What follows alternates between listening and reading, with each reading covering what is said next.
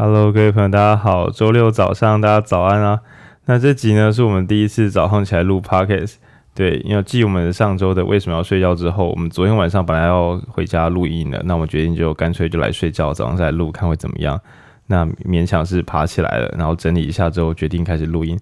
那我们影书店呢，你可以看我们的台电台名称已经偷偷的换换成崇德路二段了，就我们换地点了。那最近据说，据我们的邻居表示，常会有人就是跑到我们的这个 parkes 名称的地点，然后找不到之后就问我们的邻居。我们邻居是间美甲店，然后就跑去美甲店问说：“请问这边有影书店吗？”我跟你保证，我们邻居绝对不知道什么是影书店，因为因为他也不知道他旁边的地下室小伙伴到底想干嘛。然后。呃，我们的空间叫三零一之一号，但因为户政系统我们还没有申请完成，所以我们还没有拿到那张蓝色的门牌，所以你不可能在实体的世界中找到三零一之一号的蓝色真实门牌。那也不要再为难我们的邻居了。目前我们确定开放的时间就是每周五晚上七点到九点左右，然后。目前我们打算是免付费活动，就是虽然我们以前都是收费活动，但是在我们装潢完成之前，呃，毕竟我们现在地下室是也没有书架，什么都没有，就只有空白的空间。然后欢迎各位朋友抱抱着探险的心，然后每周五晚上到我们的三零一之一号，对，在三零一之二号的旁边的地下室，然后来跟我们相聚相聚。那昨天呢，我们空间借给朋友的一个朋友的朋友，然后办人权影展。然后人权影展呢，有一位新朋友。如果你现在早上起床在听，我会觉得很纳闷，因为你昨天晚上听过一次一模一样的演的那个读书会内容，对。然后是一位台中科技大学的 二年级的室内设计系的同学，我们欢迎他，这样掌声掌声这样这样。好，那我想当你听到这段的时候，一定爆肝纳闷，想说为什么来来一次实体要被点名出来？那你要想还好还好我没有问你的名字，不然会连你的名字都点出来。那也跟各位老朋友、新朋友介绍一下，这是早上起床的贝贝猫，它一开始就开始叫了。今天应该整集会录个没完。那我们刚刚有稍微顺一下节奏，但因为我早上起床的时候买早餐来吃，然后看到这个呃 YouTube 的影片是 TVBS 在对在做一个长长的专访，然后讲的是薪资啊，就是就是说类似那种 GDP 成长了两倍，但是台湾人的薪水却没有变多，钱到底去哪里了？那政府有钱，人民有幸福吗？对，然后以前的我都会想说，一定是万恶的资方把钱偷走了。那今天如果你听完我们这集《万物的价值》，你会发现，真的是比要比比有吗？比老板拿走钱更惨的事发生了，就是老板甚至没有拿到钱哦。对，那那我们稍后来一一解释。好，那今天我们要阅读的书叫做《万物的价值》，那也是我们影书店头第一次尝试把一本书分成三集来录。就是十月、十一月、十二月，你都会听到这本书。那我们上个月的时候陆《万沃价值上》啊，就是它的一到三章，然后讲的是这个什么东西是有价值的，然后从农业、工业啊，然后商业等等的一些讨论源流演变来讨论价值跟价格。那在我们读书会的时候，确实有朋友很聪明的，一开始就问说：“诶，那价值跟价格难道是一样的吗？”那我就会说：“哦，很好哦。”虽然你第一次来，但你很快就发现这两个词听起来有问题。那在我们上一集有一些细致的讨论。那这第二部分的这个五六啊，不不，四五六这三章，那主要呢是在干掉金融业。不知道有没有金融相关学系的朋友，呃不知道听了会不会觉得很火大？对，因为今天整集呢都是在讲金融业是一个呃消耗资源或是帮不上忙的一个产业。虽然他一开始是带着好意，但最后并没有造成好的结果，诸如此类。好。那今天早上，今天我们主那个结构提供结构的这个主主 token 是来浩君，德德。嗨，大家好。哎，浩君自从丹丹有一次在就是私下跟我闲说浩君语速太慢之后，然后浩君就一直跟着我们读书。他最近进入一个类国好状态，就一边要上班，然后一边要跟万物的价值。那我看他应该也是读出一点心得来，等一下应该蛮有趣的。然后今天就是帮他帮补，对，去确定浩君的细致度够准确的是文君喵喵，嗨。嗨，那今天早上的话就是很 对我们，其实现在我们早上八点来录音啦，有点有点超不健康的，超没有啦，就是读完为什么要睡觉的时候，我觉得此刻我们应该是没有什么创造或连接力。哦，因为我们还没有后半段根本没睡，还没有睡到后半段。不过今天我们只需要记忆力就可以把是不是暂时导出一点东西了。希望可以。我以为我们的台是以创造力来连接。会啦会啦，等会哈会。等下你半录到半梦半醒就可以了。OK，啊，文君不要玩那一颗，那一颗是坏的录音头。哦，好，好，那就开始吧。那那那那，从我我直接来吗？OK，直接来，直接来，直接来。呃，今天的结构，呃，我们大概也是读四五六章，哎，对，我们就是读四五六章，然后我也会把整个结构分成前中后三段，但也还想直接前情提要一下，我们上集一直有提到个东西叫生产边界，那基本上也是万物的价值里面一直提到的，就是官方政府方它到底把什么东西划入一个有价值的产业。那跟提醒一下上一集的朋友，如果没听上一集，我们补一下，就是如果呃。一个妈妈照顾自己的孩子，另一个妈妈照顾自己的孩子，在 GDP 上是没有产值的。但如果交换照顾孩子，并且给对方各给对方每个月两万块的话，那就产生了四万的这个首 GDP。很奇幻的是，照顾自己的小孩的国家看起来是一个经济下滑的国家；互相照顾小孩，而且没有人多赚一块钱的国家，是一个经济蓬勃发展的国家，而且政府抽得到税。对，那这就是我们上一集讲的生产边界，把什么东西画作有产值的，有时候画歪会蛮荒谬的。那包括说，从最一开始的重商主义，透过贸易，然后把原物料带进来，然后让你的国家可以换得越来越多的黄金，这可能是他们最一开始觉得哦，这才是唯一有价值的事。那到后来的重农主义，我们人跟土地互动，然后产出东西才是有价值的事情。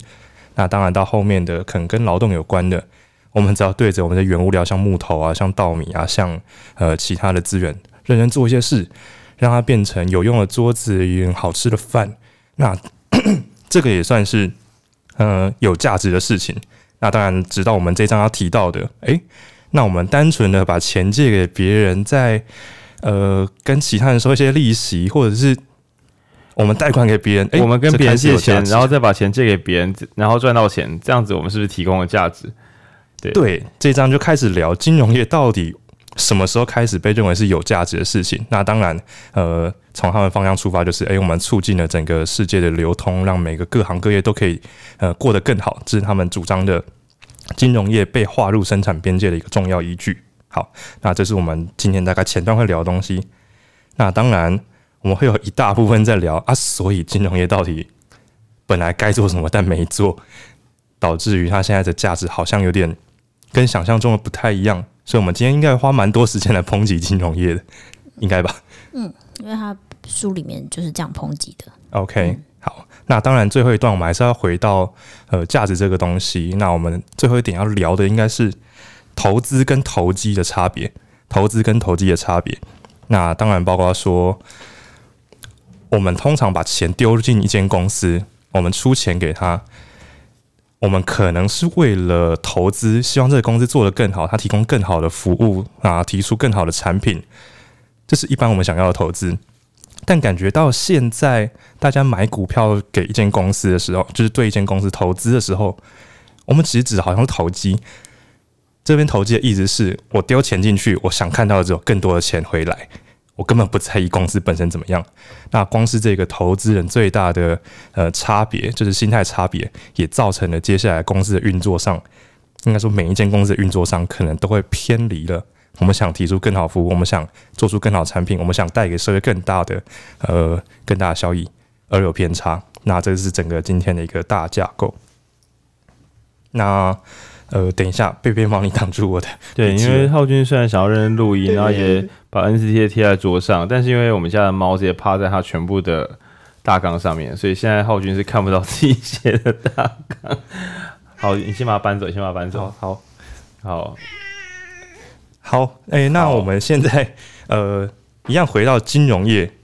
我们先刚有提到一点是金融业为什么被呃称为有价值或有产值。那其中一部分当然是说，哎，我们金融业借钱给特定的产业，假设你先想要开一间面店，你可能没有钱，那我跟银行借钱，就银行借你钱，那可以让我面店可以开得更顺利。那这是银行或是金融业，他说这是金融业我们提供的价值。那为什么我们该赚到钱呢？因为我们承担了一个你开面店会倒，于是钱还不出来的风险。银行承担风险，于是得以获利。那这是金融业提出来的一个点。可是我们呃，大家可能有稍微理解什么金融风暴，或者前面一些呃，我们常呃，我们常在金融圈里面聊到的问题，都会发现说，哎，按你银行说要承担风险，但好像感觉也没有很承担风险。你你已经把风险分散给别人，甚至银行在发生金融风暴的时候，最后风险也不是银行自己承担的，是最后还是交交给政府来处理啊。那你凭什么赚钱的时候是自己赚，但是真的出大包的时候是要政府来扛呢？那你的承担风险到底承担在哪里？那我觉得这边有几个连贯的名词，也讲述了金融业在出包的过程。那包括说衍生性金融商品，还有个人合约这一块，那甚至还包括呃次级房贷、证券化。对，那这边比较细节的名词部分，我们可以请我们的名词小猫猫文君来介绍。我先补充一下，就是他其实前面第四章的时候，就是大概在讲说，诶，金融业如何从一开始是一个没有生产力，因为他好像就是把别人的钱收回来，然后再把它放放出去这样子。然后，但是金融业宣称他们有一个重要的功能，就是把短期存款呃转换为就是长期的融资。短期存款是什么呢？就是呃。理论上，银行的钱是来自于就是各个就是散户，像你我，我们可能会存一笔定存啊，或者是活期存款在银行，但是我可能偶尔会需要领出来，然后但是因为有很多很多人都这样子做，所以它至少有一个一定的比例是稳定的，然后他就将这笔钱借给需要的人，像刚刚说需要开面店的人，所以他就很多个十万、二十万啊，然后他一。他可能随时都要领出来，还有这样的准备，但他还是可以借，比方说一百万、两百万给有一个一个需要的人。那他当然不会需要两三个月就还，他可能是，嗯，他可能我的猫在作乱了，不好意思，今天早上的猫比较活跃。是此刻在录音的时候，猫踩在我电脑荧幕上，然后我在防止它不要把我的录音键关掉。对，好，那这一两百万可能会还成三五七年。那就是做这样子的分配呢，就是是金融业宣称他们有的功能之一，对。然后，但是呢，金融业有这样的功能，然后并且他宣称他承担风险，但同时他又透过所谓的证券化，就是把很多的，就是债务拆成很多包。比方说，今天浩君的房贷是七百万，然后五趴，然后浩年的房贷是一千万，也是五趴。然后我就把他们的房贷加起来，然后再拆成，比方说十个单位，然后问大家要不要，有没有人要买这个啊、买这个东西，你可以获得年化报酬率三趴等等。所以他做出了服务，他宣称他在承担风险，但他又邀请大家一起来跟他分担风险。那既然他又承担，但又有人分担掉，那他到底在做什么呢？是这呃，我觉得这张比较重要要讨论的问题。好。那接下来，刚刚讲说，就是把这些呃所谓的债权打包分散，就是所谓的证券化，就是把所有东西，你可以想象证券化，就是把找一个名目，让所有的呃他背负的债务都可以可以卖出，就是我觉得这是证券化简单解释。嗯，然后刚刚还有提到另外一个是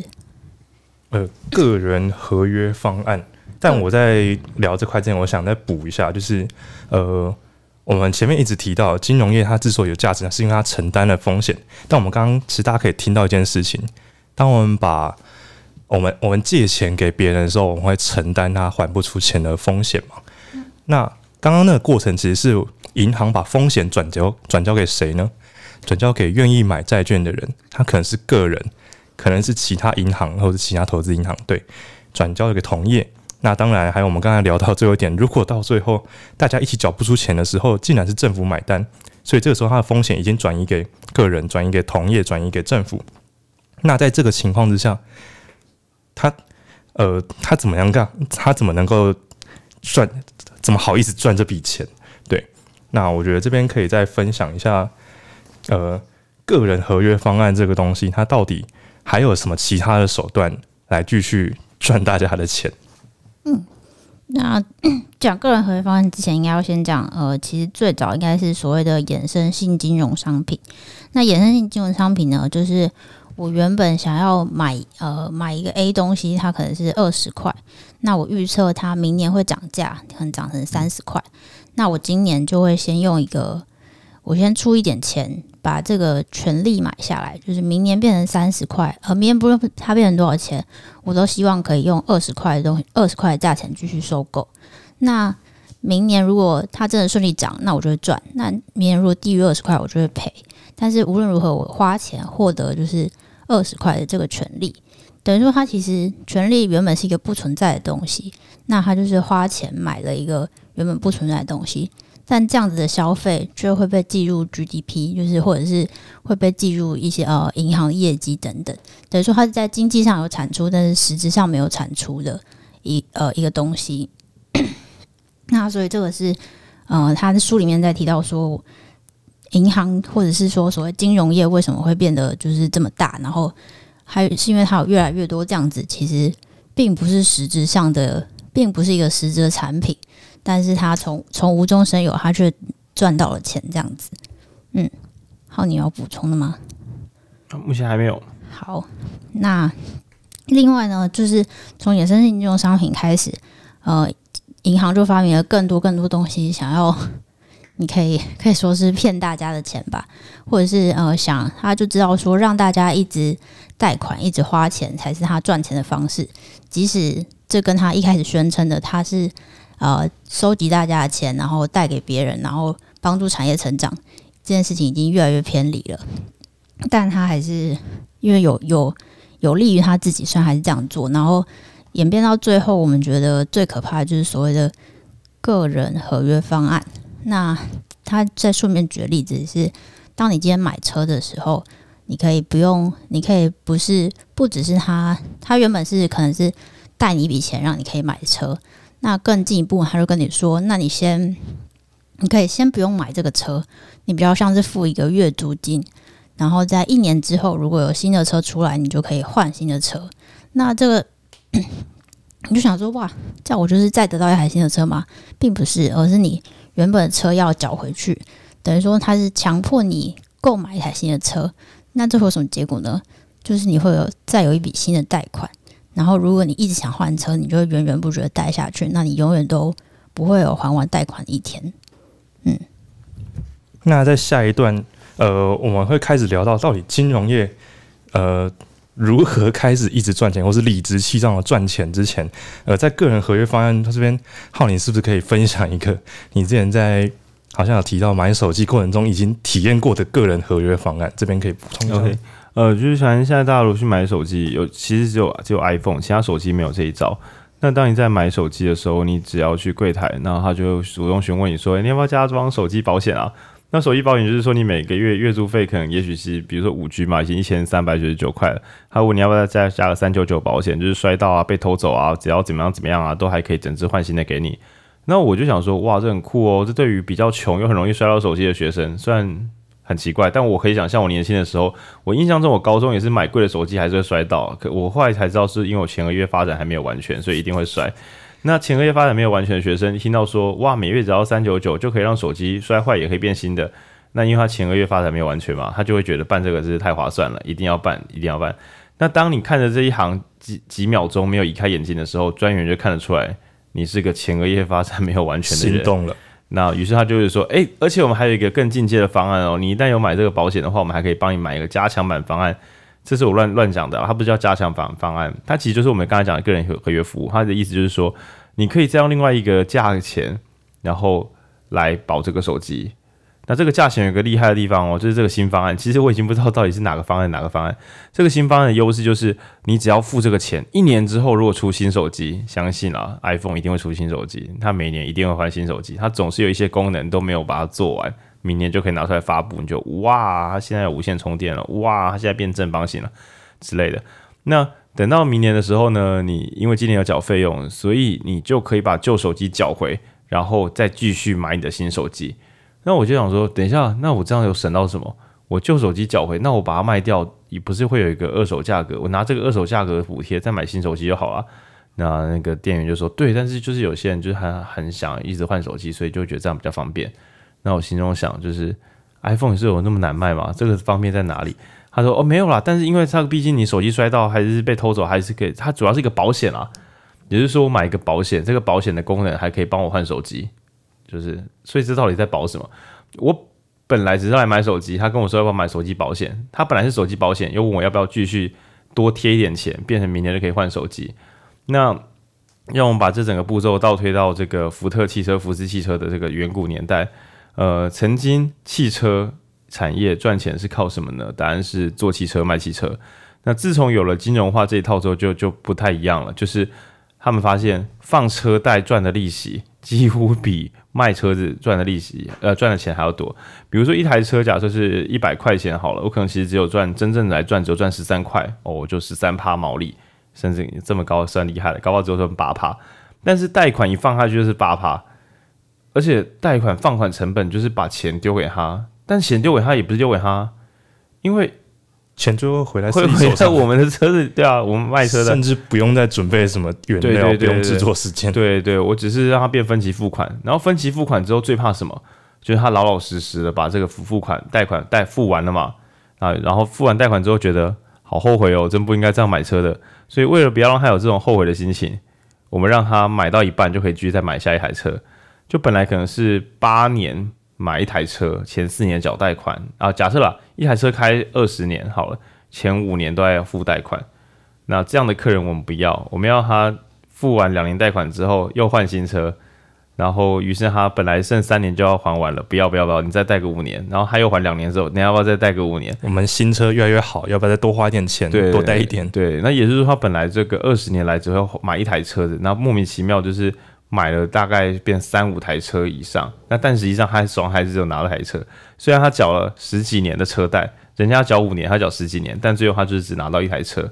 那你有一点基本的数学，你就会发现，哇，这样真的比卖车赚多了。对，那你说那拿回去的车可以干嘛？可以换零件啊，卖二手车啊，就会干嘛的？那个车厂车厂不会真的赔到，他光是零件拆下来回去维修都有得赚。就像你 iPhone 回收，它其实为为了收你的荧幕，结果在回收之前，荧幕敲到一个小裂痕，它就不收了。对，精明的公司啊。那总之，本来想要靠做产品卖钱的公司，发现放款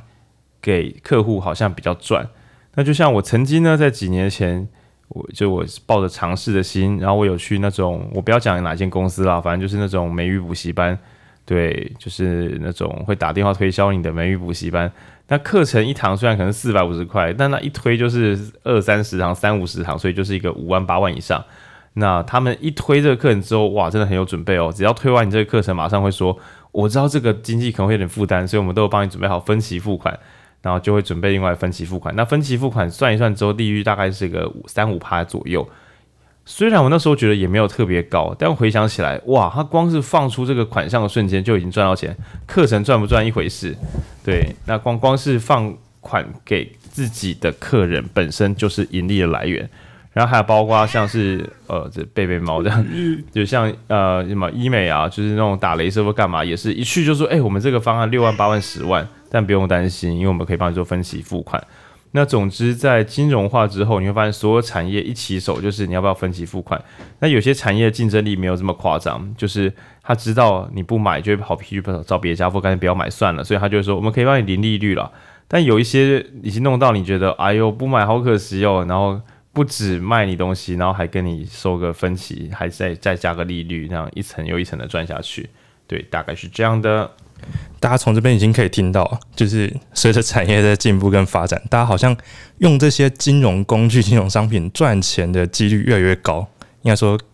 各个产业应该都会多少挂一点金融的收入进来。纯粹做车子来卖，纯粹做手机来卖，利率好像已经跟不上这些后续的金融贷款啊，或者是其他的。刚刚想提到零利率分期，好像都没有这些来的好赚。那大家想说，哎。啊，为什么他们可以这样子理直气壮的赚下去？那当然，在金融圈里面，他自己也有一派说法是，应该说大家提倡的，他大家遵从一个价值是，这个市场是自由的。什么意思呢？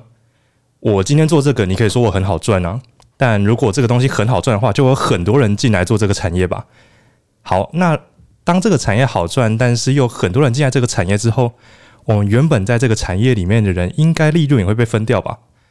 那自然而然的，总会到一个平衡点吧？那所以说，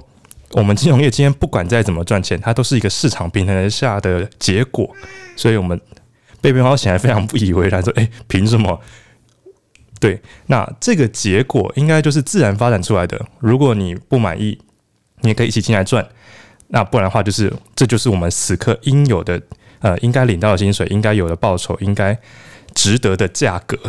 对，但他这个论述依然没有解释说，哎，那你赚这么多钱，那你实际上提供的价值又是什么？就是我们这整本书也在想的，价值跟价格到底有什么差别？对，那陷入这个循环论证的呃问题。那我这边想要补充一下，就是说，呃，在金融业一开始的目的是透过让资金的流通，让其他产业可以发展得更好。但是这边有一个神秘的研究数据显示，呃，在金融业蓬勃发展的时候，其他产业的呃，无论是 GDP 这占的比例，或者是实际的数字，好像都没有明显增加。那举个例来说，好像有从一九多年到二零一五年。金融成长一个极大的比例，但是制造业没有呃成长太多。这边数据上，文君可以帮我们补充一下吗？诶、具体数据我忘了，但大概就是金融业可能原本占比大概是十几趴，然后呃，它后来成长了到大概百分之四十。然后他宣称他呃贷这些钱是为了帮助其他产业蓬勃发展，所以理论上你金融业当然可以成长，但如果你真的如你宣称的有效的话，你应该要跟所有产业一起成长，所以你的占比应该不应该提高太多。但事实上，就是它的占比不但提高了，而制造业的占比原本从二十五，然后掉到大概十十一左右。所以显然，金融业并没有就是达成他们所宣称的事情。对，好，那这个是金融业在价值上论证有悖论。但同时，在价值的呈现上又没有实质的帮助到其他的单位，那这其实是一件很奇怪的事情。那一般来说，呃，相对于其他产业，应该说不不管是任何产业，随着时代在发展在进步，然后我们做的东西规模化，甚至到全球化的时代，理论上我们做我们提供服务的成本应该是越来越低的，平均啊。例如说，我卖呃，我做一台车是。可以赚一百块，那我成本可能本来是八十块，OK？我卖一百台的时候，我会有二十趴利润，OK？那如果我今天卖到一千台、一万台呢？我的成本跟利润的比例还是一样吗？理论上，我成本应该会下降吧？应该？嗯，应该说其实是。你理论上车车子的生产成本，那有可能透过你呃生产越来越多，那你的原料的价格可能可以压低。那另外一个就是原本可能是一百台车在分摊这个前面的研发成本，那变成一千台、一万台的时候。照理来说，大家分摊的这个研发成本应该要越来，就是让它的总价应该要越来越低。那比方说书里面提到说，像是呃国外的大型的市场，像沃尔玛什么的，他们店越开越多的时候，它的呃零售价等等应该都是越压越低的，就是它有透过。可以就是透过规模去达到以量制价的这件事情，可是金融业的手续费就是从来都没有下降过。就是他在远古时代，就是网络还没那么发达的时候，他就收这个价钱。那现在技术很进步了，然后呃理论上很多事情都变得更简单了，但他收的手续费也没有下降。然后他原本服务的人可能很少，因为需要金融服务的人没有那么多。然后但是到现在几乎每个人可能都有三五张卡了，但大家。付的钱居然完全没有减少，那这是一个呃，除了金融业，在任何产业都不会发生的事情。嗯，好，那这其实也讲到一个很奇怪的现象，应该说我们前面一直在提到的，那所以我们各行各业，呃，任何产业好像都开始与金融业挂钩，那甚至我们呃很多的大型连锁商店开始，我与其好好乖乖做产品来卖，做服务来卖。那我不如收个会员费，然后用我这些会员费的资金去投资，说不定还赚的比较多。对，那在进入下一章之前，这边大家还有什么要补充的吗？没有，没。对，那我这边特别想提一个呃例子是，大家不知道没有办 Costco 的会员卡？大家想象一下，我们可能每年会缴年费一千多块，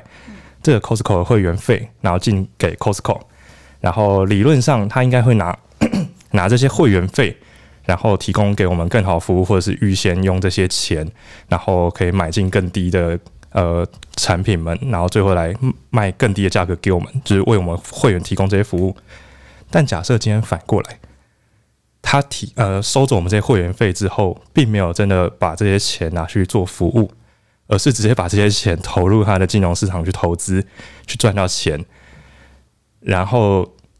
服务即便没有变得更好，即便服务没有变得更好，然后会员觉得觉得很生气，说：“哎，我缴会费给你啊，你怎么服务还是那么烂？”他即便最后再把这些会员费直接退给我们，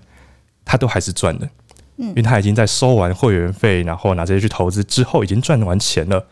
他甚至连生产成本都没有上升。嗯，那这其实就是一件很可怕的事情。对，那也是跟我们接下来最后一段要聊到的，可能呃股东权益这一块非常有相关。那股东权益这一块，这也是一个当时对公司产业价值评断的一个算是呃学术理论嘛？也不算，它是一个市场。遵从的一个价值，那我想这边文君来补充一下股东理呃股东权益的部分。呃，股东权益的部分是当时的经济学家觉得说，诶、股东是嗯，在这整个算是整个怎么讲上下游生产链里面，就是最末端的人，就是呃产品呃。他他投资了钱之后，公司收到钱，那公司可能发薪水给他经理人、给他员工、给他上下游，然后把产品做出来，然后所以然后最后如果有赚钱，才会回到股东身上。那他觉得股东是就是最弱势跟最末端的人，所以他应该要应该要以这个最末端的人来衡量这个企业是不是一个真的好的企业。就是一个好的企业，就是要有足够的获利，让股东可以赚到钱。反过来说，他论证的意思就是，只要股东有领到钱，那这间公司应该上下游各个各个产业链应该都好棒棒，条件都已经应该都有满足了，所以就是有这个股东价值最大化的理论被提出来，这样子。嗯，但这个理论被提出来之后，也开始出现一些问题，那就是假设我今天一间公司评断的标准，应该说我公司里面会有执行长嘛？然后执行长他的业绩考量，通常是参照一个数字，因为我们刚才提到了一个股东权益最大化的理论。嗯，所以作为一间公司经营者，我想要怎么样让大家知道我很厉害呢？我如果可以让股东拿到最多钱，那我就是最棒的。对，直到后来发展一个方向，那大家开始听见觉得很奇怪，就是哎，那我只要让股东领到最大的钱，那公司就真的好棒棒吗？那什么情况或者什么方法可以让股东拿到最大钱呢？我怎样可以让公司有最大盈余呢？除了卖出更好的商品跟服务来赚取更多的利润之外，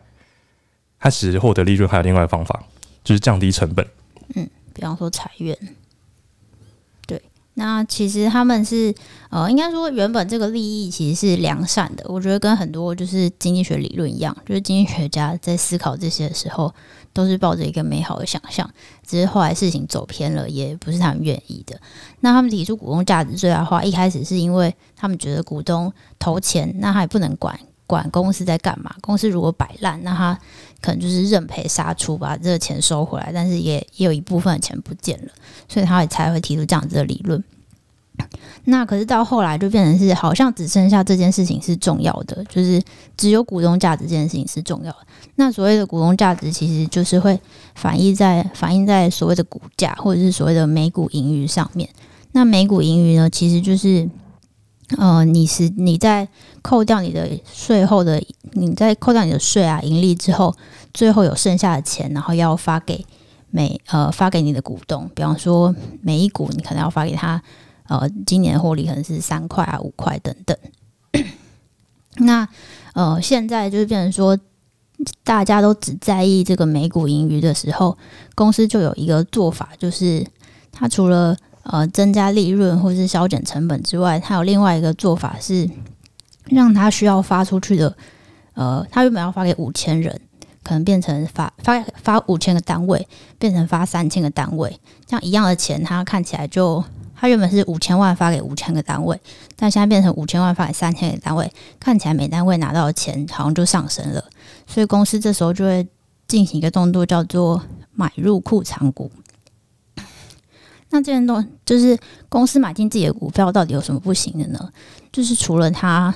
他除了让账面数字变好看之外，他通常拿出来买这些股票的钱，是他原本应该可以。发给员工的红利啊，或者是他应该要拿去再投资、再研发的钱，那所以就是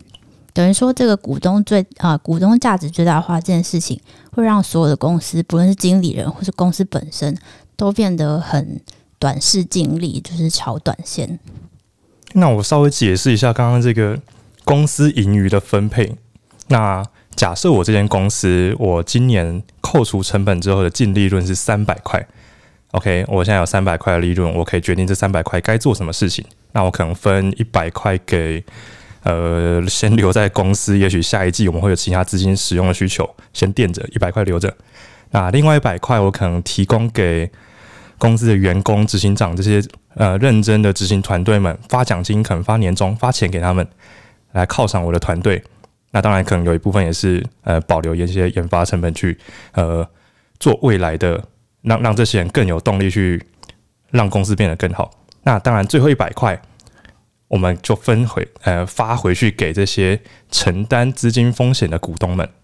好，一百块留下来，一百块发给员工，一百块发给股东。那这是我们原本可能有一个切成三块三大块的方向。那有些公司可能会做这个动作，诶，那我要发一百块给股东们。假设我一百个股东，每个人只能领到一块钱。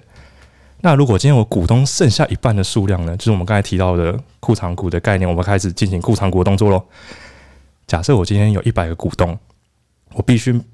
把一百块发给他们，他们每个人就只会领到一块钱。那如果今天我动一点手段，把股票买一半回来，那我就只需要发给五十个股东。我我刚才讲的最后那一百块盈余，我就只需要发给五十个股东。那这个时候，每一位股东他就可以领到两块钱哦。至于领到原本的两倍，那光是这一个动作，我我我让股票，我让呃留在外面的股票减少，然后买回来自己公司存着，然后降低我的股东数量，那我发出去的呃每股平均利润竟然就已经翻倍。那当然这个会呈现在我们股票的价值上时，那些投资人会觉得，哎，你的股票好像不知道为什么它的获利变成两倍了。这是一个神秘的现象，但其实对公司本体而言，它并没有更明显的成长，它没有实质成长，它只是把钱搬来搬去而已。那甚至它是花什么钱来去把库藏股买回来呢？它甚至可能动用的是我们前面提到第一部分的呃存底资金，或者是第二部分的要犒赏执行团队的钱。那我把这些该让公司发展更好的钱收起来，拿去买库藏股，只为了让股东看起来有更大的利益。那这个就是整个库藏股。问题最大的部分，那直到最后，大家想象一件很可怕的事情，就是公司赚到钱，但是公司不把这些钱拿去投资自己，拿去研发，拿去让公司变得更好，而是一直把钱发给股东。那久而久之下来，这间公司就一直都只是维持原样，然后一直把钱留给股东而已。那我觉得这整体在投资而言，应该说在投资跟投机之间已经走向了投机的道路，他只把钱换出来。而没有提供更好的服务，而没有办法打造更好的社会。那这个是整个呃金融业以及在股东权益最大化的这个理论中，觉得对公司也好，对整体社会都是一个非常大的危害。对，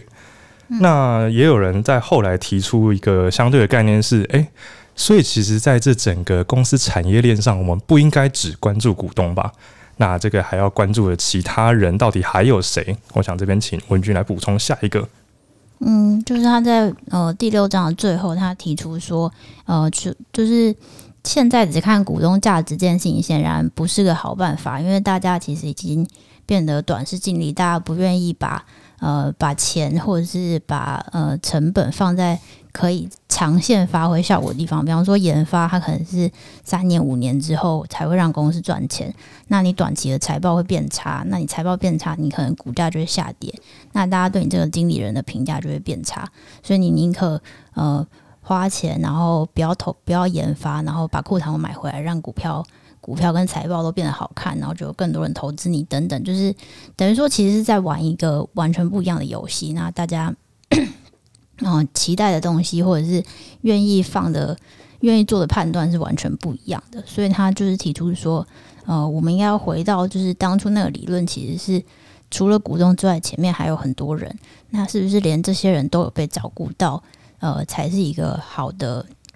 嗯一种关系。所以他提出来是。利害关系人价值最大化，那这所谓利害关系人，就是包含说刚刚提到过的，很经理人啊、员工啊，然后甚至是你的产业上下游啊，比方说，呃，你做手机的，那你的晶片厂是不是呃有好好好对待他的员工，或是有呃环保等等，就是其实近年也有很多相关观感。概念啊，像是 CSR 或者什么，或是各国其实都有，比方说，呃，要求它的供应链什么绿色供应链啊，就像苹果在要求台积电要买绿电啊，等等，都是呃渐渐在往这个方向靠拢。嗯，那其实，在提到利害关系这一块，就是我们会稍微联想到之前我们读过一本书叫呃基本收入，那它里面其实有一个概念是，呃，今天你之所以有办法赚钱，不因不一定只是因为你自己个人的努力，或者是不是因为你的员工们很强，不一定。有时候这是公司以外的人已经付出了许多东西。例如说，为什么你的银行可以赚那么多钱？为什么你银行每一台提款机里面的钱不会被偷走呢？哦，其实政府提供了治安哦。或者是为什么大家会相信你的钱、你的股票可以用呢？诶，其实大家有受过教育，或是我们社会有一个基础的信任值在，于是我们的货币、我们的债券、我们的这些东西才得以被信用，诶，被信任，然后有信用来可以流通。那这些其实，呃，很多很多的利害关系人在这个呃获利的环节中，但是你竟然把他们摒除在获利之外，你竟然只觉得股东才是最重要，他怎么承担风险？不，除了他们承担风险之外，前面还有人很多人做了很多事情，对。那我这边也想补充一下，就是，呃，就投资这个概念，应该说，我我自己最近有呃在 NGO 工作啦，然后我们当然也会期望大家说可以捐款或投资，让我们这个单位可以呃推广更多理念，然后可以把活动做得更好。那当然，NGO 跟一般的公司绝对不一样。会想捐款给 NGO 人，通常不会想着从从我们 NGO 再拿到更多的呃钱回去，应该是不会有这个念头的。但是我们自己时常在募资的过程也会有一些考量。那当然，像以公司发股票，或者是公司自己去募他们资金的时候，他们一定在想我们如何吸引更多资金啊？我们是不是要给股东更大的利益，他们才会把钱留给我们啊？可能会有这个想法。那以 NGO 而言的话，当然就是。我们该怎么样募到更多钱？我们是不是该提供更多的回馈品给这些呃捐款者？啊，或者是像可能大家看到一些募资平台、啧啧募资什么的，都会一些回馈方案。但有时候我就在想，这些回馈方案真的是我们的捐款投资人他们要的吗？会不会他们今天捐款呃一千块给我们，然后其中有 六百块？我们拿去做了回馈品，但是没有实际把我们的理念推出去，没有把它变成活动，没有把它变成公民教育的资源。这听起来好像有点可怕。我们是不是也回到一个股东利益最大化的困境里面？我们想要讨好我们的捐款人，但我们做的事情不一定会让社会变得更好。那如果捐款人本来是想看着我们让社会变得更好，是不是有点困境，有点卡关了？对啊。嗯，我觉得这个矛盾其实就是蛮像的，就是你钱到底是要花在哪里？是花在呃可以看起来看起来状况很好，所以会有更多人捐款给你，或者是公司的话，就是财报状况看起来更好，所以会有呃更多就是。股东愿意投资你，还是你应该要做真正就是呃长线的？比方说，其实像台积电的股价有时候会稍微往下跌，但它其实通常都是在做，就是我觉得是正真的正确的事情。比方说，呃，什么两奈米厂啊、三奈米厂，就是更新的呃，其实资本是为了让它。可以再多撑五到十年，然后，但是即使是台积电这么大的公司，当他这样宣布的时候，它的股价都还是会下跌。那我觉得更不要说是小单位了，他就会觉得说，那我真的把你捐来的一千块都花在做事情上面，但你如果没有看到，是不是你就会呃对我的评价变低，然后就不会有再再有下一个一千块了。这样，嗯。那刚刚聊下来这些，大概就是我们今天介绍的三大部分，包括呃金融业，他明明说好要承担风险，但最后为什么竟然可以把风险卖给别人，然后还可以持续赚到钱？这是我们前面第一部分聊到。那当然还有第二部分是，你可以赚钱，但为什么感觉好像你的付出没有明显的呈现出来？你说要帮其他各行各业让大家蓬勃发展，但怎么感觉好像只有你们自己在蓬勃发展？那以及到最后第三段的，呃，我们吸引这些投资人资金，或者是我们这些股东想要投资一间公司，为什么好像不像我们之前说的投资？我们想让社会变得更好吗？我们想让它产品做得更好吗？好像没有，我们好像只想要越快的让。钱回到手上，然后有越来越多钱，可能感觉赚钱才是最棒的事情。那这些问题大概就是我们在聊今天的整个内容里面，到底金融业发生了什么问题？那在算是接近尾接近尾声的部分，大家有什么要补充的吗？嗯，我想要再补充一个，就是刚刚有提到说，就是虽然是股东价值等等，就是呃呃，好像可能也有就是呃怎么讲，公司虽然就是他可能没有做长线的规划，但是他至少有发钱给股东，但是好像是至少听起来有人受益，但是像这些股东，呃，其实可能有。嗯，八到九成都是非常大的，就是投资银行或者是私募基金，所以你可以想象，就是他其实就是重新把钱发发回给那些最最有钱、握握有最大笔资金的人。对，然后书中其实还蛮多数据是在讲说，呃，金融业最大的问题应该是它产出的钱都再回到金融业，然后只就只是一个让自己越来越蓬勃发展的一个。奇怪的游戏，然后而且真正获益的都跟这些，就是我们就是大家为什么会有那种呃 GDP 成长，但我的薪水没有成长的这种感觉，就是因为这些呃利润真的全部都回到这些大集团，就是可能所谓什么少数百分之一人的手上这样子。嗯，那这其实有一个蛮严重的现象，大家刚刚已经可以感觉到一个点是钱。大家各行各业在努力的情，呃，各行各业持续努力的过程中，钱竟然最后都往金融业流，甚至我们刚才提到的制造业、商品业，像呃汽车公司或者是 Costco 这种产业，其实它多多少少可能还是会有一些金融上的收入，那或者钱都会往这个金融产品那边流过去。好，这是第一部分，钱往金融业去靠近了。那其实还有另外一点是，呃，我们刚才没有特别提到是，人才也往金融业靠过去了。那这边是不是文君可以稍微补充一下？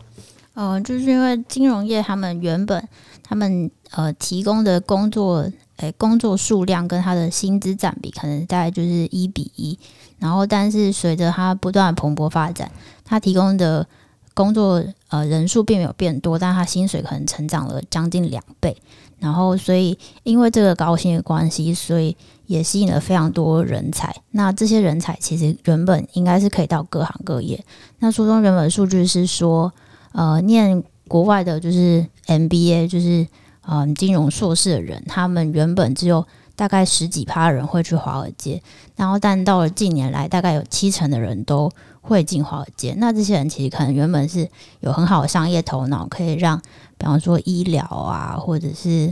呃零售啊这些产业变得更有趣、更蓬勃发展，但他们现在都只进去玩这些金融游戏，其实对其他产业，就是除了他们本来就已经对其他产业有所打击之外，在人才上更是一个就是很巨大的隐形损失。嗯，那其实相对起来，台湾就比较有趣一点，就是呃。我们的人才，我们的人才基本上集中在医学系或者是其他科系。那呃，台湾现在看起来状况是比较呃成绩比较或呃成绩或分数比较高的学系，通常还是医学系为主啦。那当然，这些我们可以理解为就是我们国内的精英。那这些精英进到医学圈之后，好像没有特别赚到更多的钱，甚至我们有很多呃身边朋友的案例就是。他们进到医院工作之后，好像也被医院压榨。那甚至在这个情况下，他们并没有获得更多的钱。那其实我们自己在聊的时候，觉得说，诶，台湾这样子算不算某一种呃反阶级复制，我们让有能力人聚在一起，但是没有让他们过得更好。那这些钱是不是就可以重新分配到社会上？那我觉得这是呃相对起来一个比较奇怪的现象。对，那我觉得在台湾也是啊，就是这些医学生他们的聪明脑袋，如果去做商业啊，或者是去做研发啊等等的，其实应该也都可以让台湾的产业也许会有更不一样的变化。大概是这样子，大家这边还有什么要补充的吗？没有。好，那这集就这样吧，我们下集见，拜喽。